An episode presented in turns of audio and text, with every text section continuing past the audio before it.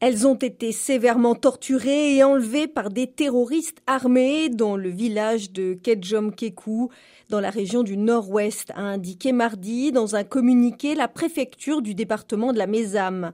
Les autorités entendent par terroristes les rebelles armés anglophones ou Amba Fighters qui réclament l'indépendance des régions du Nord-Ouest et du Sud-Ouest qu'ils appellent l'Ambazonie. Certains de ces groupes perpétuent régulièrement des enlèvements de civils contre rançon, parfois en groupes importants, comme le rapt de ces quelques 30 femmes, notamment dans les établissements scolaires qu'ils accusent d'enseigner le français.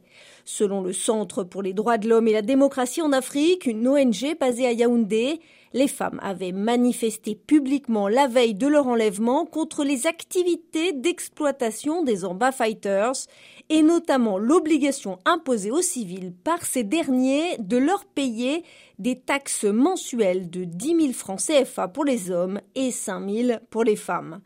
Les rebelles assurent, eux, que ces taxes servent au financement de leur effort de guerre pour l'indépendance.